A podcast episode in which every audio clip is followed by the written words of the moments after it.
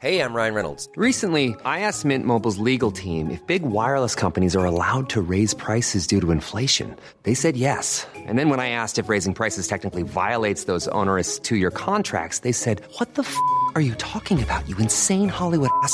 So to recap, we're cutting the price of Mint Unlimited from $30 a month to just $15 a month. Give it a try at mintmobile.com slash switch. $45 upfront for three months plus taxes and fees. Promo rate for new customers for limited time. Unlimited more than 40 gigabytes per month. Slows. Full terms at mintmobile.com.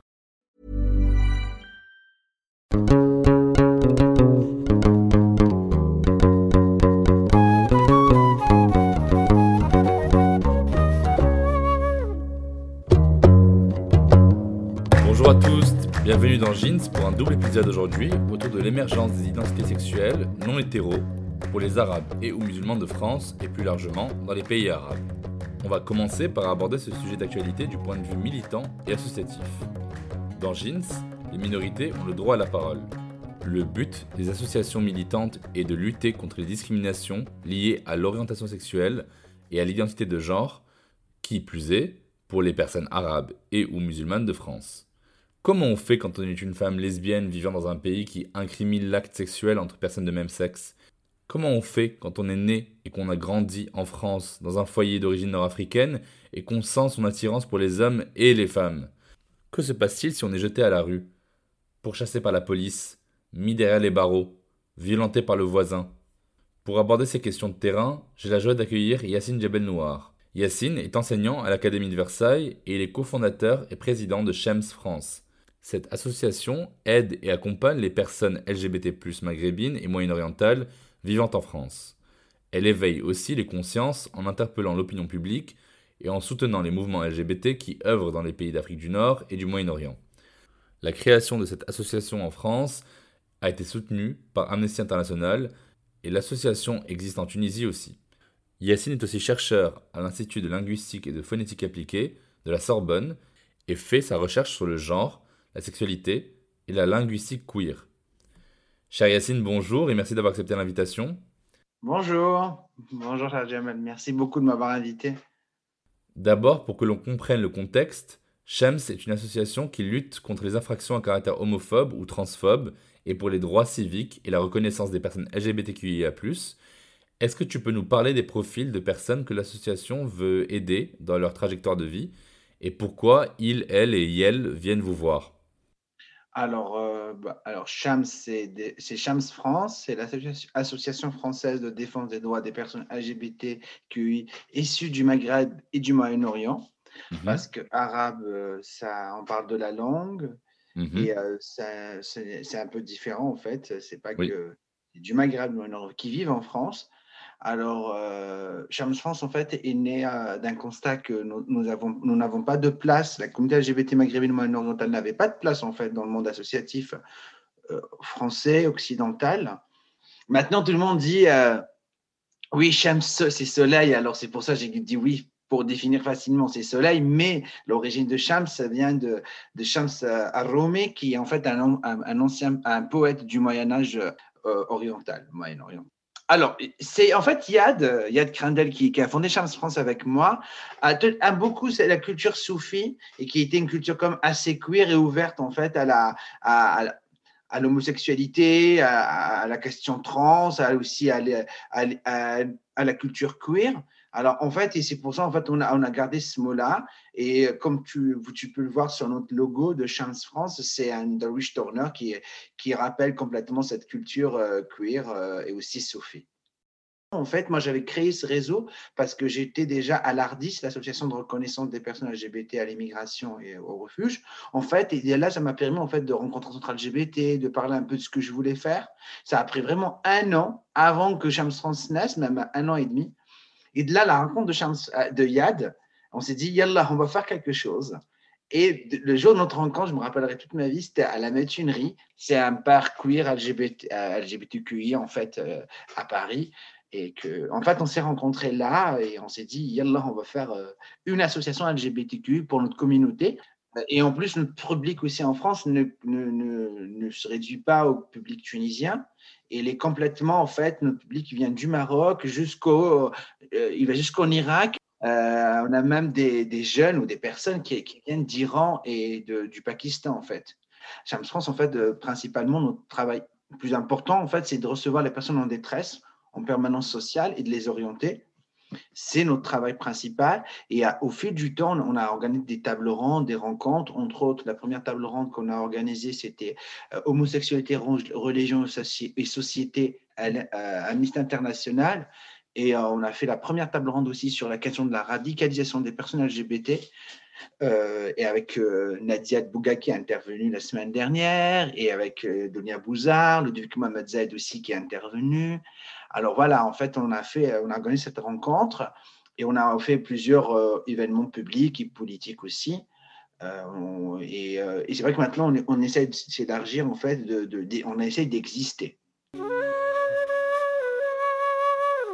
On va en parler dans l'épisode suivant avec Gabriel Semeren, mais comme tu as aussi travaillé sur la linguistique queer, je voudrais que tu expliques à nos chers auditeurs en quoi c'est important que les personnes LGBTQIA+ arabes puissent choisir les mots justes en langue arabe pour dévoiler leur identité.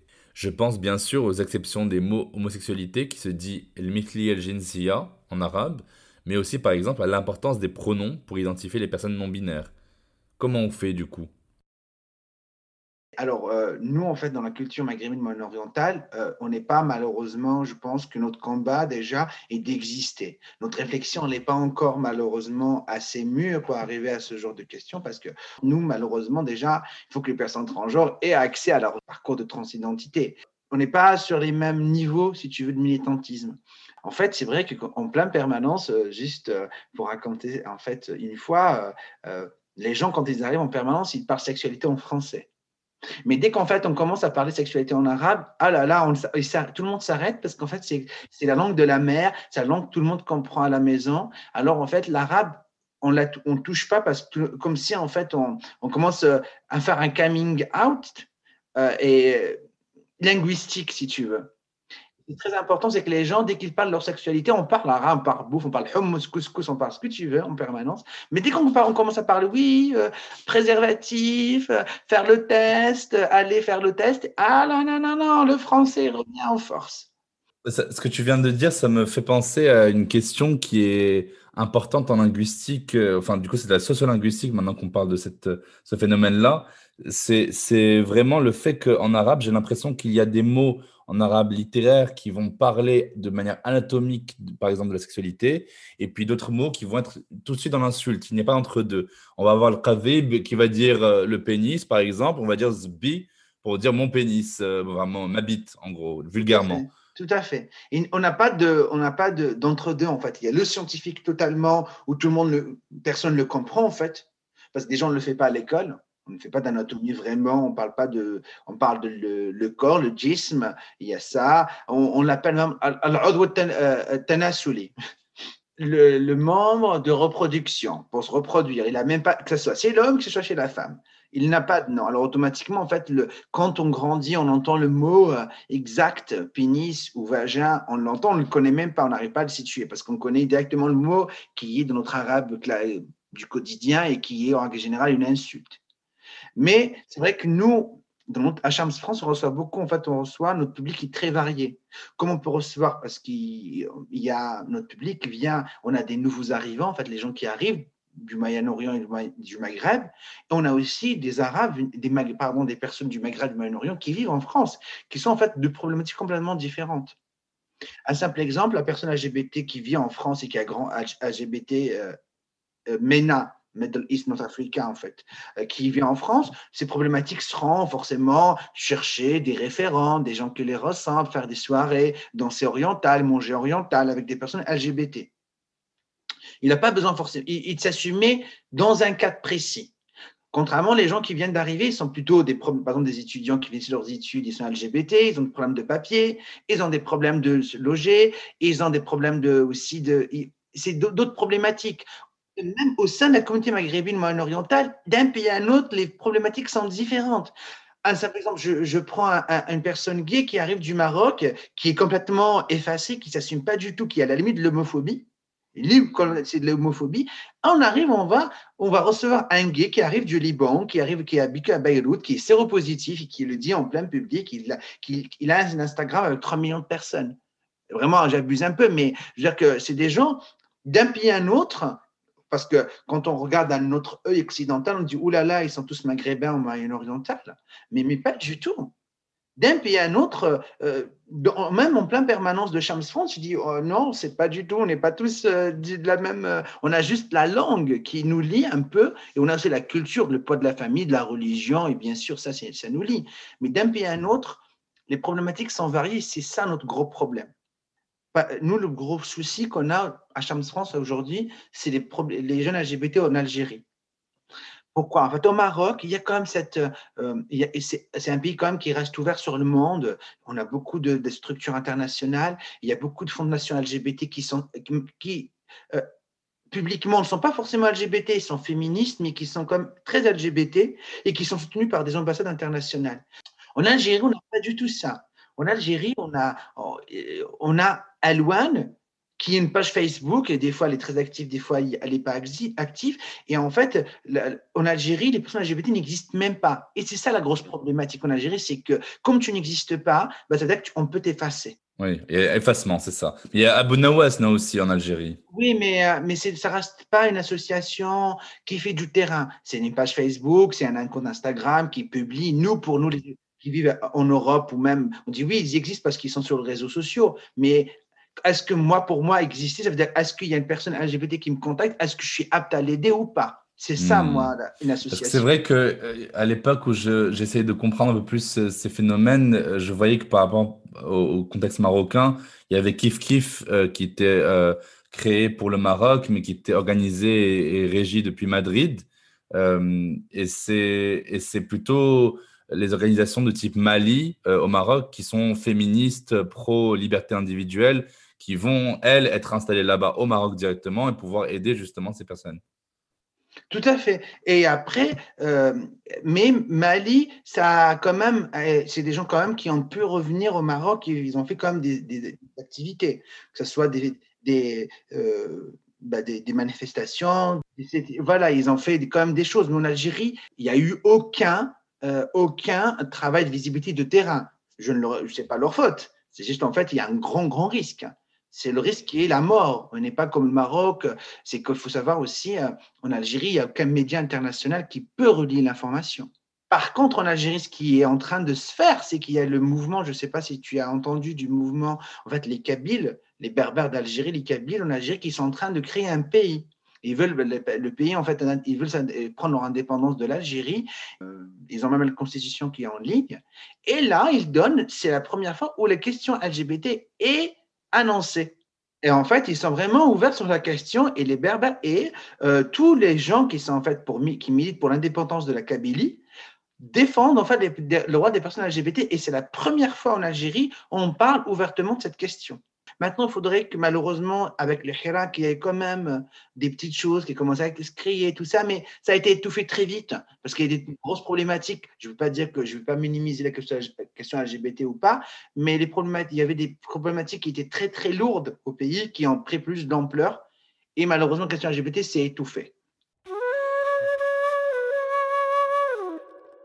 Alors, du coup, tu as parlé des permanences téléphoniques. En quoi elles consistent? Parce que, imaginons que je suis euh, une personne trans d'origine algérienne, par exemple.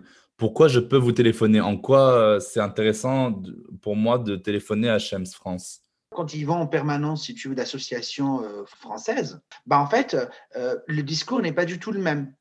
C'est-à-dire qu'en fait, par exemple, une personne trans euh, française, qui de famille française, n'aura pas forcément la même problématique que quelqu'un qui, est musulman, d'origine musulmane, et qui habite les 93. L'accès à l'information est très différente. Par exemple, la personne trans qui, est franco-française, je dis ça, par exemple, il a l'habitude d'habiter Paris, de voir des personnes trans dans la rue, chose que la personne trans qui habite le 93 peut-être n'a jamais croisée de sa vie. Et je dis, mais oh, je suis le seul au monde. Et quand il va voir les, premières personnes trans, c'est des personnes trans qui ne sont pas de la même culture que lui. Il dit, ah oui, en fait, je suis le seul personne trans issu du Maghreb, du Moyen-Orient. Et souvent, il y a des gens qui viennent, ils me disent, oh, je croyais que j'étais le seul lesbien arabe. Je croyais que j'étais le seul mec qui est comme ça, qui est issu du Maghreb du Moyen-Orient. Oui, c'est ce que tu avais dit, Fatima Daas, sur le fait qu'elle soit lesbienne, d'origine algérienne et habitant à Clichy-sous-Bois. Elle n'avait jamais rencontré, elle croyait être seule, en fait. Tout à fait. Fatima, je me rappellerai toute ma vie, c'était la première permanence de Chamsan, je me rappellerai. C'était en juillet 2016. Et en fait, à l'arrivée, elle m'a dit, le première permanence, c'était au Central LGBT de Paris. Elle rentrait, elle m'a dit, je croyais que j'étais la seule lesbienne algérienne d'origine algérienne. Parce qu'après, on, recevait, on reçoit des publics, des, problématiques euh, de VIH, parce que notre public aussi maintenant, c'est le, c'est le gros, gros, gros, gros problème. Pardon, j'accentue la problématique. Parce que euh, là, dernièrement, on a, on a un taux de séropositivité de dépistage de, de, personnes séropo qui, qui, explose dans notre communauté. Parce que dans notre communauté, bah, c'est des gens qui ne s'assument pas. Automatiquement, ça engendre on ne prend pas de préservatif, des pratiques sexuelles à risque, question aussi de, pardon, de qui est l'homme, je ne vais pas aller dans le détail, qui est l'homme, qui est la femme. Alors, je suis l'homme, je ne risque rien. Voilà, question d'actif passif qui revient. Alors voilà, la PrEP, voilà, nous déjà la PrEP bien sûr protège et c'est quand même un moyen très très important, mais ça reste quand même un traitement. Il ne faut pas oublier que la personne qui est sous PrEP doit voir un médecin trois mois régulièrement. Je pense que chaque trois mois il faut qu'elle fasse des tests, renouveler le traitement. Mais dans notre culture, comme tu sais très bien, les gens ne vont pas chez le médecin. Les gens ne se font pas dépister. Et déjà, pour que tu commences à, prendre la PrEP, il faut d'abord être séronégatif faire le test et que ta séronégativité, séronégativité pardon, soit validée. Si elle n'est pas validée, ben, tu ne peux pas prendre la PrEP. Et en fait, là, nous, on a monté un projet parce que j'ai voulu travailler sur la question depuis des années. Toutes les portes se ferment sur moi. Et là, pour la première fois, nous avons, bah, il y a, le 15 décembre dernier, nous avons organisé la première table ronde sur la question du VIH dans la communauté noire et maghrébine. Euh, on est en train de faire des formations, même comment dépister les gens qui nous reçoivent faire de l'autotest. En fait, c'est une formation. Là aussi, nous allons intégrer sur notre site officiel, des, euh, par exemple, si tu veux faire le test, ben, en fait, euh, tu vas juste aller sur le site de Shams France, tu feras la en fait, tu vas, hmm, tu vas commander ton autotest gratuitement, il sera livré chez toi. tu peux le faire tout seul et c'est rapide, en une demi-heure, tu sais. Tout à fait, oui, c'est des, des autotests. Tu le fais, euh, à la maison, tu vas sur le site de Chams France, il n'est pas encore valable parce qu'on est en train de, on ne l'a pas encore mis en ligne, on est en train de, réfléchir comment on le met en ligne. On va le mettre en ligne bientôt. en fait, tu as juste à, à, faire la commande et nous, on aura, tu mets ton adresse, toutes les informations et tu reçois ça chez toi et tu fais le test. C'est une solution aussi. D'accord. Donc, euh, il y a, si je comprends bien, il y a vraiment un objectif. Si je suis une personne du coup trans euh, d'origine algérienne et que je vis en France aujourd'hui, les raisons pour lesquelles j'appelle euh, Shems, bah, c'est évidemment un soutien. Et trouver des gens qui te ressemblent aussi. Hmm, bien sûr. Trouver des gens qui te ressemblent. Il y a aussi le manque d'informations et c'est vraiment, euh, bah, je, je répète toujours, trouver des gens, les référents en fait. Il n'y a pas mieux, il y a quelqu'un qui a vécu la même chose que toi pour en parler, hein, qui, vit la même chose que toi, qui a vécu les mêmes discriminations, la double discrimination en général, le racisme et l'homophobie, ça se mélange des fois. Et euh, voilà, les personnes trans, on reçoit énormément. Après, euh, la première personne trans qu'on a reçue, c'était une personne trans d'Arabie Saoudite qu'on a soutenue dans son parcours de demande d'asile, euh, de parcours de demande d'asile, de et euh, c'est vrai qu'on reçoit, mais ce qui est super maintenant, comme on a créé beaucoup de liens, on travaille beaucoup avec Acceptes, qui fait un travail exceptionnel. Alors en fait, ma sens maintenant, notre force, c'est les autres, aussi. On a un réseau associatif très fort, on travaille avec plus de 50 associations. Entre autres, on va de la transidentité jusqu'au VIH, hein, c'est que aide et tout ça. Mais le problème, c'est pas, je ne, remets, je ne remets pas en question le travail de aide que j'admire. C'est juste, en fait, la communication n'est pas adéquate à notre public. Un simple exemple. Il y a le kiosque. Le kiosque, c'est le lieu où on peut faire le dépistage sur Paris. Par exemple, on envoie une personne, un jeune gay pour faire le dépistage là-bas, le médecin dit Ah oui, tu es pénétré, tu es pénétrant, tu es actif, tu es passif. Et la personne choque, il est choqué. C'est pas la faute des médecins, c'est comme ça. Au contraire, moi, si j'étais médecin et géré dans ce genre de lieu, c'est pour que je sois moi-même et que je parle à ma communauté. C'est le langage de la communauté. Mais quelqu'un qui ne s'assume pas, le langage n'est pas adéquat. C'est pour ça, maintenant, on doit retravailler la communication. Quand je dis ça, c'est pas du tout un, remise en question négatif, mais pas du tout, mais un apprentissage, un, échange d'expérience aussi. On aimerait bien aussi, j'espère, le 1er décembre 2021, créer de la communication, par exemple, dans les panneaux publicitaires sur, pour euh, pour la, journée internationale contre le sida. par exemple, voir des personnes de couleur, mais vraiment pas forcément surjouées comme des fois c'est fait, mais vraiment des personnes vraiment maghrébines, moyen-orientales qui sont mises en valeur dans ce genre de publication, que ce soit sur Paris ou en région. Et c'est ça, en fait, notre travail pour 2021. Là, on organise aussi une expo. Voilà, on organise vraiment. Là, l'objectif, vraiment, c'est pas surtout. C'est pas de remettre en question le travail d'autres associations, mais vraiment de les compléter ou d'apporter un peu une expertise qui est la nôtre, en fait, qui est spécifique à ce public-là.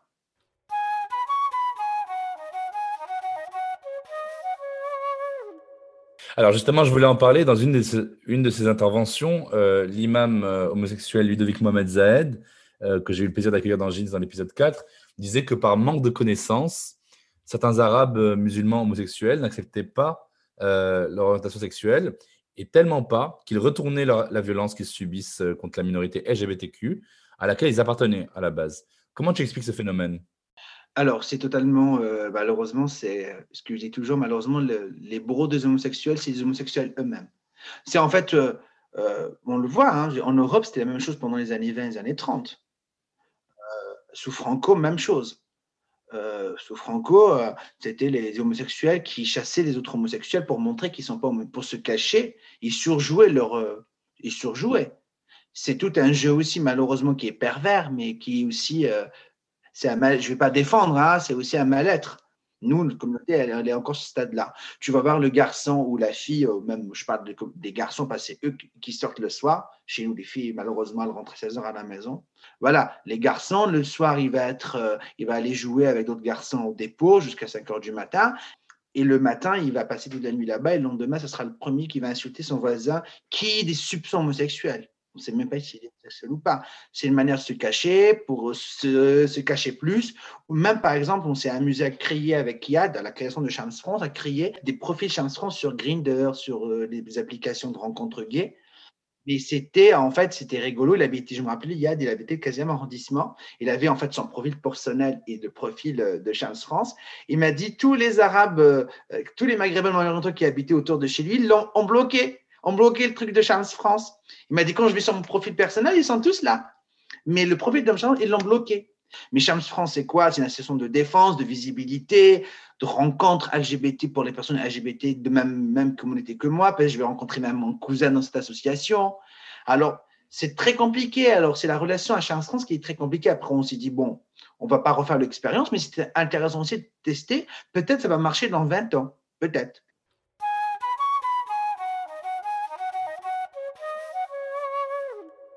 Dans une de ses interventions, l'imam homosexuel Ludovic Mohamed Zahed, que j'ai eu le plaisir d'accueillir dans l'épisode 4 de Jeans, certains Arabes musulmans homosexuels n'acceptaient tellement pas leur orientation sexuelle qu'ils retournaient la violence qu'ils subissaient contre la minorité LGBTQ à laquelle ils appartenaient.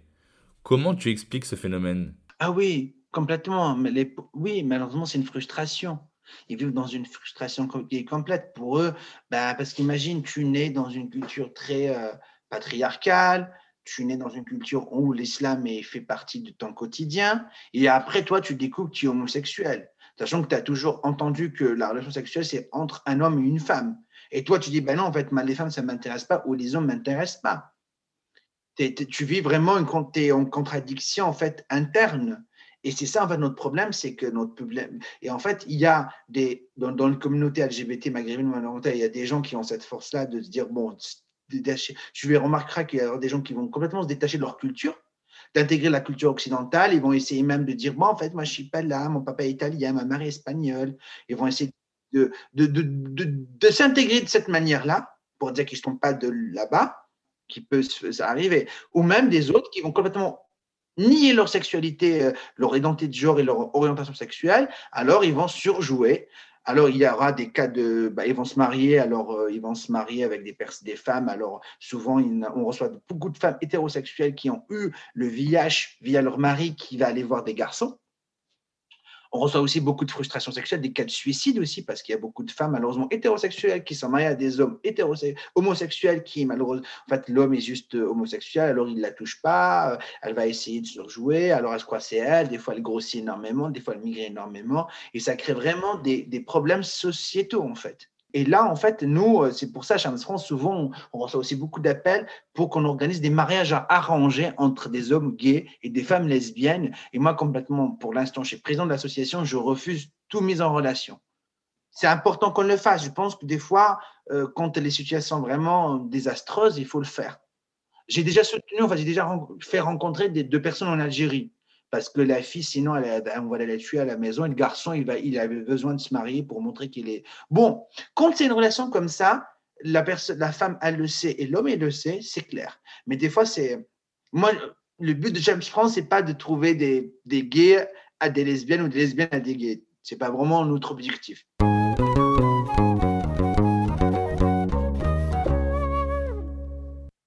Euh, oui, c'était désolant. Moi, j'ai rencontré euh, dernièrement une, euh, personne trans. donc, il se sent femme, donc je l'ai toujours genré en elle, en me disant que comment elle s'appelait, etc. Mais il continuait à me dire qu'il s'appelait X, je ne veux pas citer son, prénom. Il s'habillait, il a une longue chevelure, voilà, il se travestit tous les vendredis, les samedis. Il, il, se travestit parce qu'il sent qu'il est obligé d'être rappelé à sa condition d'homme biologique. Et, il ne veut pas en fait faire de transition de quelque sorte que ce soit, ni hormonale, ni chirurgicale évidemment, mais et qui me disait que la seule et unique raison euh, pour laquelle il ne le faisait pas, c'est que oui, il se sent femme, euh, mais euh, il ne veut pas perdre ni ses parents, ni sa religion.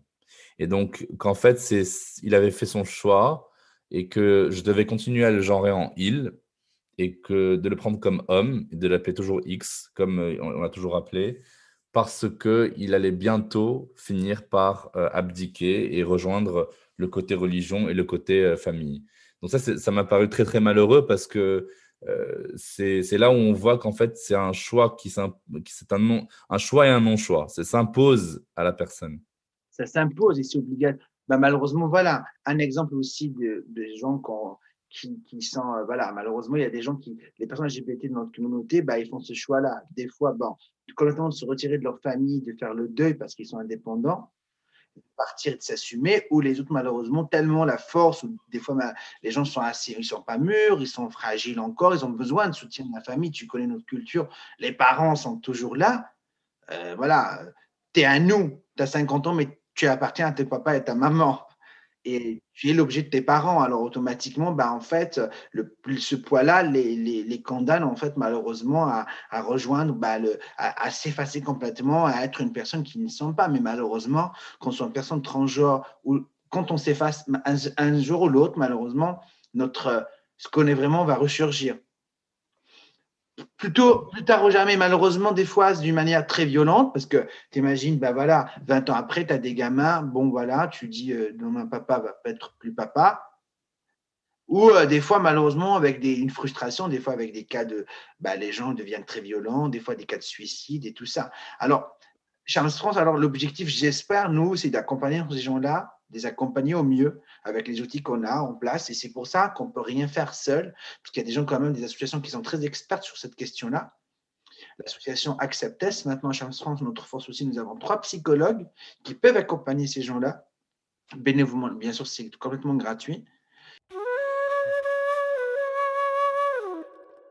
Est-ce que vous avez déjà été amené à aider des personnes LGBTQIA, maghrébines ou moyen-orientales à venir en France? Comment ça se passe la démarche d'émigration de leur terre de départ et d'immigration en France? Est-ce qu'on doit les appeler des migrants, des réfugiés politiques, des demandeurs d'asile? Il y, a de, alors, il y a de tout. Alors, euh, alors demandeurs d'asile, c'est des personnes alors, qui nous contactent de leur pays d'origine. Après, il faut savoir aussi les relations binationales entre, le, par exemple, le Maroc et la, France est complètement différente de la relation binationale entre l'Algérie et la France. Je pense que ça, c'est très important. On a très, très facilement, on a pu par exemple, en 2017-2018, non, pardon, fin 2016, toute l'année 2017, euh, on a eu vraiment beaucoup de facilité à, aider les gens d'Irak et de Syrie. Là, par exemple, parce qu'en fait, il y a les ambassades de France euh, au Liban sont très ouvertes, maîtrisent très bien le sujet, l'association Halam euh, qui est sur place, qui est la fondation aussi de l'association LGBT aussi locale, l'association de arabe euh, LGBT Gender qui est aussi sur place au Liban, qui en fait font le lien avec ces, ambassades, alors on peut les aider. Nous, on est juste là pour les recevoir, pour les aider sur place. Aussi l'association euh, Human Rights Watch, qui en fait euh, qui fait un travail aussi de terrain. Alors on est juste un relais. Mais en Algérie, ces structures n'existent pas. À part Amnesty International à Alger, c'est très compliqué. Alors les statuts euh, des gens, on peut recevoir des étudiants, on peut voir des sans-papiers, on peut recevoir des des, de, des médecins des avocats. On a reçu une fois une juge qui a fui l'Algérie, qui est en fait une femme lesbienne euh, qui, qui ne voulait pas plus vivre en Algérie, qui a fui l'Algérie, juge, elle est juge. C'est en qu'elle avait un statut social très, très. Euh, et qui a décidé de venir euh, élever, et puis elle avait tout ce qu'il fallait. C'était vraiment, quand elle, est arrivée en France, c'était pas par choix. C'était parce qu'elle venait en France, déjà la langue, elle parlait français couramment, et puis elle avait quelques contacts. Et ben nous, en fait, on reçoit les gens. Au début, on faisait beaucoup, beaucoup de demandes d'asile auprès de l'OFPRA. On accompagnait les gens auprès de l'OFPRA. Mais au, fur et à mesure, nous, nous étions submergés par les demandes. C'est qu'on faisait que ça. Et, en fait, entre 2016 et 2018, on avait beaucoup de demandeurs d'asile. Et Champs est devenu un peu, si tu veux, un pan.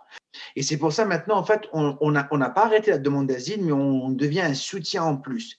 Par exemple, quand il y a un demandeur d'asile qui vient nous voir, on, le reçoit, on l'oriente vers, vers l'ARDIS ou euh, le BAM. Euh, c'est une association aussi LGBT pour les demandeurs d'asile. Alors, c'est Bureau d'accueil et d'accompagnement des migrants depuis qu'on travaille énormément sur la demande d'asile, on a eu la chance d'avoir eu l'agrément même de l'OFPRA. C'est qu'en fait, les gens qui sont suivis par la Chambre France peuvent avoir la demande d'asile facilement. Je dis facilement parce qu'ils sont suivis par l'association la demande d'asile, des fois, ce qui est facile aussi, c'est souvent euh, avec les cas de Syriens et d'Irakiens, comme c'était des cas qui étaient suivis déjà là-bas et leur histoire a été commencée à être rédigée dans, le pays d'accueil, qui était le Liban. Nous, c'était là, c'était très facile pour nous. Le gros problème, c'est que quand on reçoit les gens qui dorment dehors, euh, souvent aussi, on a un gros, problème, c'est les cas de les, femmes, les personnes transgenres, les femmes transgenres. Par exemple, on leur dit, bon voilà, euh, parce que le protocole en France, quand tu arrives demandeur d'asile, nous on le voit à France Terre d'Asile. Ben, T'imagines, tu es femme ou tu es femme transgenre entre plein d'hommes. Et des fois, ce n'est pas que des gays, des personnes gays ou pas gays, hein. il y a de tout. C'est pas en fait. Euh, alors, sur les chiffres, tu vas voir, euh, parce que souvent dans les chiffres qu'on entend dans, les médias, mais regardez, en fait, hein, il y a plus d'hommes qui demandent l'asile que des femmes. Et parce que, oui, bien, bien sûr, c'est des hommes qui demandent plus parce que les femmes n'ont même pas le courage d'y aller. Elles sont toujours rejetées à l'accueil. Elles, n'arrivent pas au bureau parce qu'elles arrivent à 4 heures du matin, on les touche, on les agresse, on les insulte. Ben, Qu'est-ce qu'elles font? Elles rentrent chez elles. Et c'est tout un jeu aussi. Et automatiquement, au fil des années, sur les chiffres nationaux, il y a plus d'hommes que de femmes parce qu'on n'a pas créé des, des lieux sûrs pour accueillir ces femmes-là. Et c'est pour ça maintenant, il faut impérativement que nous, associations LGBT ou pas, qu'on doit impérativement auprès de la préfecture, de, des différentes préfectures, créer que les femmes ne passent plus par euh, France Terre d'Asile. Il faudrait impérativement qu'elles soient directement reçues par l'OFPRA, la préfecture. L'OFPRA, c'est l'Office français des protections des réfugiés et apatrides. Alors, comment ça se passe? La demande d'asile en France, comment elle est construite? On reçoit la personne. Euh, la personne, on doit la renvoyer vers France Terre d'Asile où il y a un premier enregistrement tu as un rendez-vous pour aller à la préfecture, qui est l'OFI.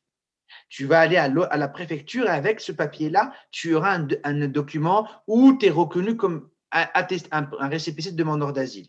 Et là, en fait, il faut, après, tu auras un dossier à remplir avec, où tu dois raconter ton histoire, rajouter tous les éléments, et tu vas tout ça en courrier recommandé auprès à l'OFPRA et là, ça, ça, dépend. Il y a des demandeurs d'asile où le, leur dossier a été traité en deux semaines, comme d'autres, malheureusement, en neuf, dix mois. C'est vraiment euh, aléatoire. C'est dingue. Pendant ces dix mois, ils doivent trouver un logis, ils doivent euh, bouffer, ils doivent. Voilà, euh, tout à fait. En notre temps, avant que l'ADA, c'est l'aide aux demandeurs d'asile, l'ADA se déclenche les 365 euros, je ne sais pas. Et cette, cette petite somme, en fait, avant qu'elle soit déclenchée, les gens sont livrés à eux-mêmes. Des fois, il y, a, des chanceux qui découvrent, qui, arrivent à avoir un CADA, qui a un logement.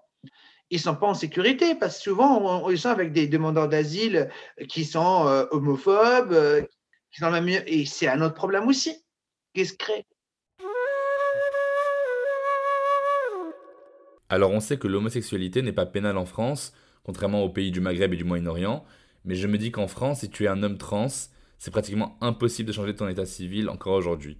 Donc pourquoi venir en France? Qu'est-ce que la France permet que les pays arabes ne permettent pas? Et ça protège. Après, il faut savoir aussi, je ne vais pas faire défenseur de l'État français, mais il faut savoir aussi que l'État français ne peut pas être euh, partout. Et aussi, malheureusement, il faut aussi, l'État français, c'est des gens qui sont pas bien, il y a des gens qui sont exceptionnels, parce que des fois, on peut rencontrer des officiers de l'OFPRA qui sont vraiment exceptionnels, comme on peut rencontrer des gens, malheureusement, qui sont, pardon pour l'expression, pardon pour l'expression, mais qui sont dégueulasses, hein, du mot. Mais il faut savoir que une personne LGBT qui arrive de nos pays, pour elle, déjà, elle, elle arrive dans le pays des droits de l'homme.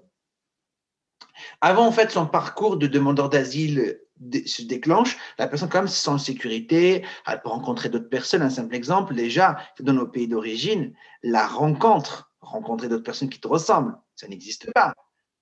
Euh, aller dans un bar LGBT, ça n'existe pas. Déjà ça, en France, on peut le faire. Bien sûr, c'est pas parfait je pense que les, agents de l'OFPRA sont un peu plus formés.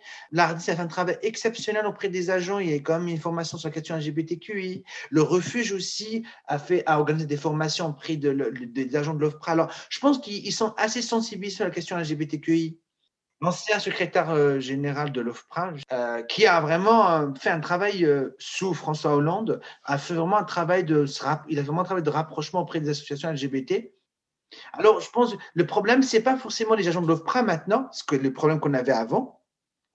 Maintenant, c'est le parcours, arriver devant cet agent qui est compliqué, surtout pour les femmes. Parce que, oui, on parle d'homophobie, tout ça, mais pardon, mais je, je minimise pas, l'histoire. Pour moi, pardon, les problèmes, l'homophobie, c'est du pipi de chat devant le patriarcat. Le gros problème, c'est je suis euh, homme, je suis barbu, je suis ce que tu veux. Mais le gros problème, c'est le patriarcat. Pourquoi? Je, prends un exemple. La question des, personnes transgenres.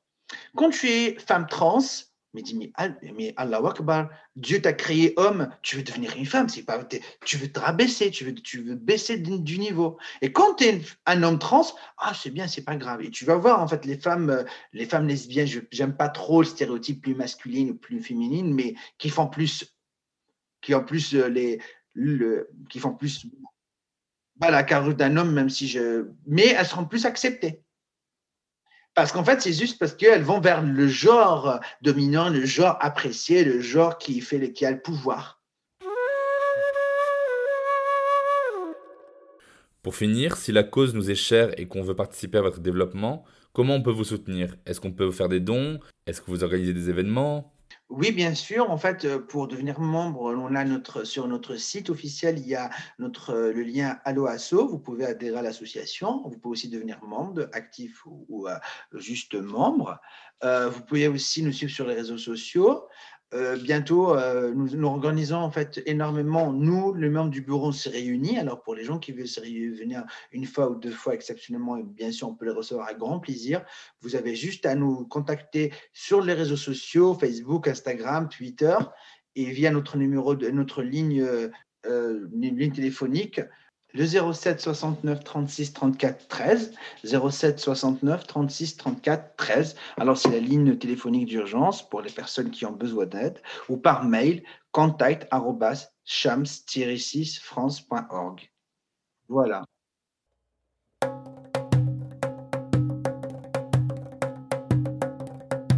Alors, nous allons conclure, mais avant, dans chaque épisode de Jeans, on déconstruit ensemble un mythe ou un mytho qu'on m'a dit ou que j'ai souvent entendu. J'ai reçu un coup de fil la dernière fois d'un ancien ami qui me disait Non, mais attends, je suis pas du tout homophobe, moi. Mais en tant qu'homme hétéro, je vais pas descendre dans la rue et me battre pour les droits LGBT non plus. Qu'est-ce que tu lui aurais répondu à ma place? J'aurais rien dit parce qu'en fait, je trouve que euh, les personnes hétérosexuelles, ils croient qu'en fait, ils sont nés, c'est la majorité, alors pour eux, ils n'ont pas forcément à exister.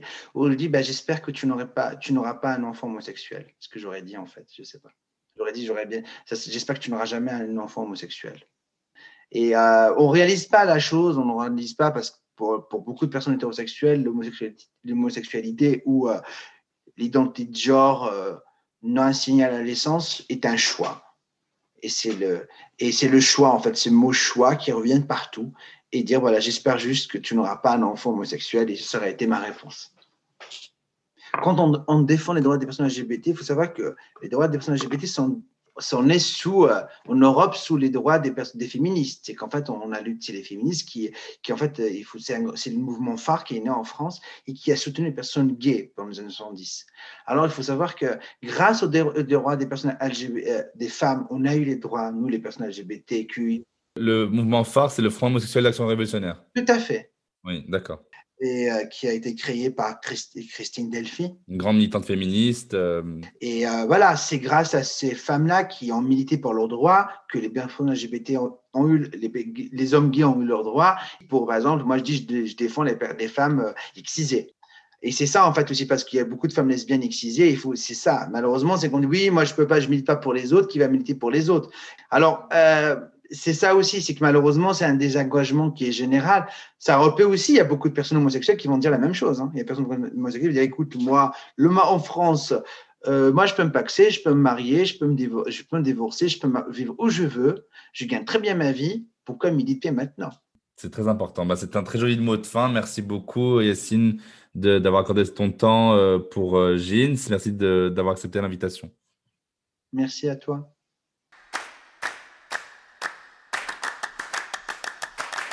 Comme d'habitude, avant de nous quitter, on récapitule ensemble les points essentiels à retenir. 1. Non seulement les associations LGBTQIA+ dans le monde arabe existent, mais elles sont des bastions essentiels à l'activisme pour garantir les droits et libertés fondamentales pour les personnes LGBTQIA+ du monde arabe vivant en France ou dans les pays d'origine. 2. Le statut de réfugié est reconnu par l'OFPRA, l'Office français de protection des réfugiés et apatrides et s'applique à toute personne craignant avec raison d'être persécutée du fait de sa race, de sa religion, de sa nationalité, de son appartenance à un certain groupe social ou de ses opinions politiques. De plus, en France, les demandeurs d'asile LGBT peuvent obtenir une protection s'ils risquent, dans leur pays, des persécutions du fait de leur orientation sexuelle. Mais le plus souvent, le parcours pour décrocher ce sésame indispensable à leur survie est tortueux. 3. Les alliés LGBT+, peuvent tous participer à la lutte, sans s'accaparer la parole, sans tout centrer sur leur expérience hétérosexuelle, mais plutôt en aidant leurs semblables à vivre plus paisiblement leur identité plurielle. Merci infiniment de nous avoir écoutés. Vous trouverez toutes les références évoquées dans la description de cet épisode. Pas de panique, je vous mets aussi plein de bouquins et de films en rapport avec la thématique de l'épisode pour les plus curieux d'entre vous. Voilà, on se retrouve tout de suite pour un épisode corollaire sur l'activisme LGBT+ dans les pays arabes et l'importance de bien nommer les identités non hétérosexuelles en compagnie de Gabriel Semeren, doctorant en littérature arabe à la Sorbonne Université. N'oubliez pas de vous abonner au podcast Jeans et de laisser vos questions, vos commentaires. Abonnez-vous à Jeans Podcast sur Instagram, partagez autour de vous et n'hésitez surtout pas, mais alors surtout pas à laisser 5 étoiles si l'épisode vous a intéressé. A tout de suite dans Jeans.